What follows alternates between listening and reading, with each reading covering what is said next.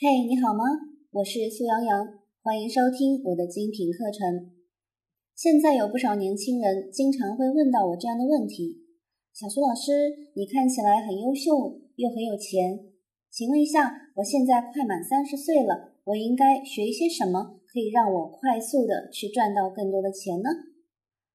甚至还有一些同学会问到我说：“阳阳啊，看你这几年越来越成功了，赶快跟我分享一下，什么时候可以让我实现财富自由呢？”OK，那这些想法都十分不现实。但凡能够稳定长期赚钱的行业，都需要比较大的一个前期投入。如果有人在网上跟你说啊，赶快加入这个互联网时代。做抖音来赚钱，等等等等。那如果他真的赚到了钱，他怎么又会舍得把这个赚钱的秘诀分享给那么多的陌生人呢？对不对？那如果真要有，肯定就要被挤破头了，这样的机会就轮不到你了。比如很多年之前，电商很热门，能够融到很多钱，那现在看看，基本都要破产了。所以，如果有一天大家都去集中在一起干什么的时候，基本啊，就该赔钱了。甚至最近疫情期间，有不少的朋友跟我说：“哎呀，这个苏博士啊，你除了画画，除了当院长，你还在网上那么有名。哎呀，你这条路真的是走对了，你做网红真的是做对了呀。”那么面对这样的一些提问，我也只能一笑而过了。比如说，当年的煤老板就是闭着眼挣钱的一个产业，而到了二零一三年之后，煤炭泡沫破灭。煤老板就开始负债累累了，对不对？那当你们看见现在开始网红崛起的这个时代到来的时候，是不是每个人都觉得，哎呀，如果我前几年就开始跟着苏老师一起做这个事业的话，是不是会很好呢？那或许每一个人多多少少都会这样想，但是我本人并不这么想。这就是我今天想和大家聊一聊的话题。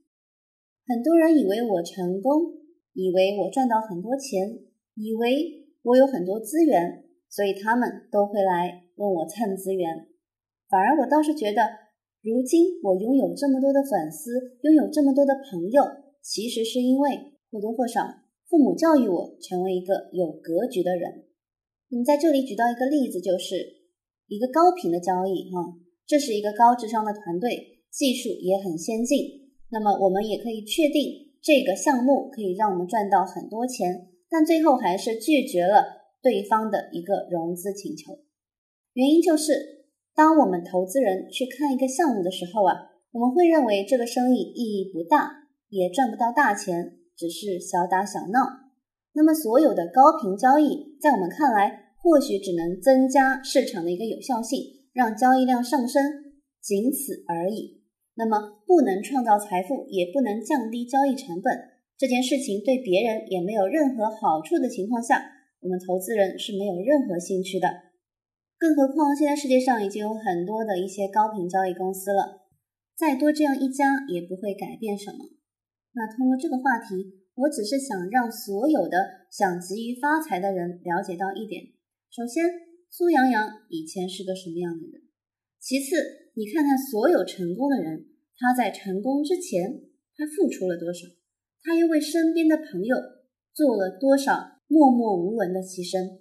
如果说创业者问到一个问题，比如说，假如可以给到我足够的钱，那么两年之后，我可以让这个世界有哪些不同的变化吗？这是所有的创业者你可以问到自己的一个问题。那或许有的人就会回答说：啊，我会发现。啊，如果说我有这笔钱，那么两年之后呢，我可以让社会在这方面或者那方面起到一个翻天覆地的变化。如果是这样的变化，那么我觉得你应该创业。而如果你只是去跟风，感觉现在网红崛起了，每一个人都想跟着我学如何成为网红的话，抱歉，我可从来没想去做网红，我只是习惯在网上发表一些自己的看法而已。那么这样的看法。可能会有一部分人是支持的，触碰到他们的心理啊，撞击到他们的内心深处，他们的灵魂，肯定也会有不少的人是嗤之以鼻，是反对的呀。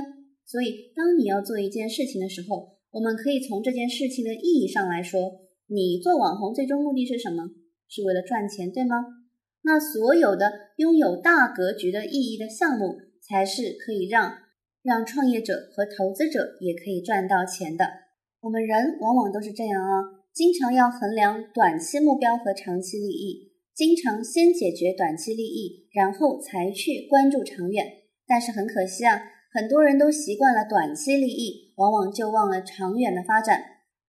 比如说法国的拿破仑，他是个军事天才，战必胜。攻必克，但是他一生最引以为傲的就是颁布了拿破仑法典，影响了整个十九世纪的欧洲。所以拿破仑在短期急功近利的同时呢，仍然能够兼顾长远的发展，这点就是非常难得的。那么至于我们现在很多年轻人问到我这样的关于如何可以快速发财、可以快速用赚来的钱买房的问题，遇到这样的年轻人，我是不敢多搭讪的。如果你听满我一百集课程，我相信等你的思维改变了，你的赚钱能力也就提升了。所以，我们必须有一个更加长远的目标，对不对？比如说，我们把大学念完，很多人他就是缺乏一个长远的规划。其实，我们的生活是非常非常具体的，比如说具体到每一个国家都会产生一样的问题，所以我们不应该静止的只看一件事情。我们应该横向、纵向连贯起来啊，像我们画画时一样，整体的大格局的去观察、去分析一件事情，看一些问题。我们可以这样看，看看它是否比十年前得到改善了。如果变好了，那就说明社会在进步。所以这么说来，起码环境污染这个问题，我们确实是在想办法去解决，包括产品质量问题，也都是在逐渐的变好。只能说最近这些年啊，由于自媒体泛滥、信息渠道的爆炸，所以我们听到的很多负面消息比较多而已。那么可能之前也是有这样或那样的环境问题和产品质量问题，只是我们不知道而已。在这里呢，我们可以偶尔的学习一下德国人的态度啊。我在德国，那么德国人呢有一件事情很有意思，我们先撇开他们的固执和死板不说啊，虽然他们也犯错误。但是他们啊，却总是跟自己比，跟别人去比啊。想想自己犯的错是更多还是更少？如果自己犯的错比别人更少，那么就是值得被称赞的。比如说，德国有一个徕卡镜头啊，玩相机的人一听徕卡镜头就知道，这个徕卡镜头啊是全世界最好的产品。后来呢，全国化扩张，找到日本美能达生产。即使是日本人的工作态度，也很难满足德国人的要求。德国人是非常非常严谨的，我们都知道这一点。那么，在日本工厂给他们做这个加工之后，合格率只有百分之二十。后来呢，多次改进才勉强的达标。但是结果呢，消费者还是来反映说，说日本的徕卡质量还是不如德国产的。最终呢，德国人就去关闭了日本工厂，所以德国人的态度是很厉害的。他们只希望能够做得更好。那生活就是把每一件具体的事情做好，即使现在做不好，以后也要尽量做得更好一点。这样的话，好的结果就会自然而来了。有的时候，我们的父母都会去想：哎呀，这个孩子成绩不好怎么办？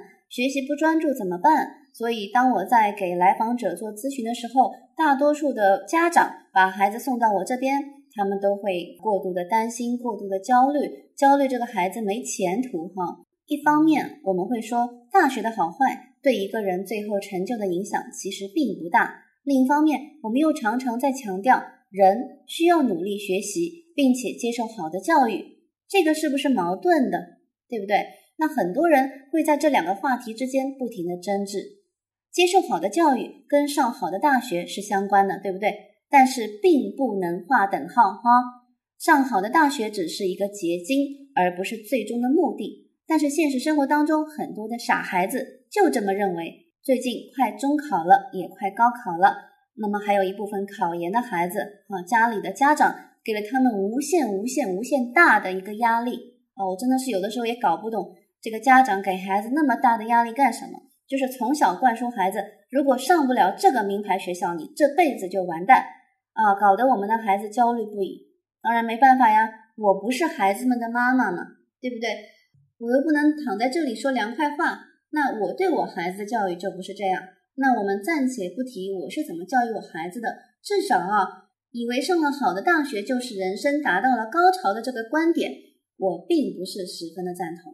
OK，那么逐渐的，为什么很多人的心态会出现问题？因为当他们拼死拼活的考上了名校之后啊，他们就开始放弃了努力了。工作几年之后才发现，脑海当中带着的依然是学生思维，人生处处不如意啊。然后就觉得这个事业很快就陷入了低谷，感觉念了名牌大学之后呢，哎呀，好像这个人生也没有怎么样。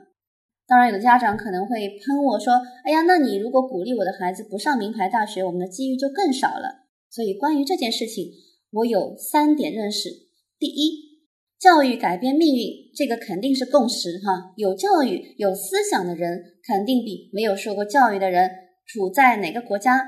都会更得到一些优势，那么这是提高国民素质的一个必由之路。更好的义务教育，更多的大学，才能让这个国家更有前途。所以，教育对于整个社会的贡献不言而喻。第二，对于富裕家庭来说，教育反而更重要。一个人可能因为一些特殊原因突然赚到一大笔钱，但是如果没有教育，那么这笔钱可能就守不住了。即使不折在自己手里，也会折在下一代的手里。所以呢，有钱人现在反而更加重视子女的教育。那么，很多富二代都是海归留学回来的。海归留学回来之后呢，不管他们读得好还是读得不好，多多少少这个横向纵向的一个眼光和格局，总是不至于太差。那么第三点，退学创业，大家记住啊，退学创业的一些名人。有比尔盖茨啊、乔布斯啊、佩奇啊这些人，但这些人啊，他们不是哈佛就是斯坦福啊。像佩奇这样的，还读到了博士才退学创业的，而比尔盖茨呢和扎克伯格就更被误解了。他们准确的说是在创业成功之后才去退的学，你懂了吗？所以说，一个好的大学对一个人的影响更是非常深远。但是它尽管占了很大的一部分。却并不是唯一。不要仅仅因为成绩而读书，更不要为了考进一个好的大学而读书。恰恰相反，哈，以下是重点：进入好大学和读书的目的在于什么呀？在于你学的这些东西，学了这些与人交往的技能，最终可以立足于社会。那么，我看有些孩子在我这边工作，他虽然。当初错过了一个很好的机会进一个名牌的学校，但是他的能力和思维却是可以跟我们每一个人都很好相处的，直接可以跟着我们学习打磨一下，就可以很好的发挥才能和工作的。像这种情况下，就是属于没有进好的大学，但依然可以立足于社会，对不对？那么，如果最终你的能力慢慢被打磨到培养到可以立足社会的目标，那么前面的教育。就变得不再这样重要了，对吗？所以最终，我想鼓励大家一个想法，就是只要你的态度是好学的，只要你的思维是不停的跟着各种优秀的人在进步的，你的未来不会太差。好，感谢你的收听，我们下期节目再见。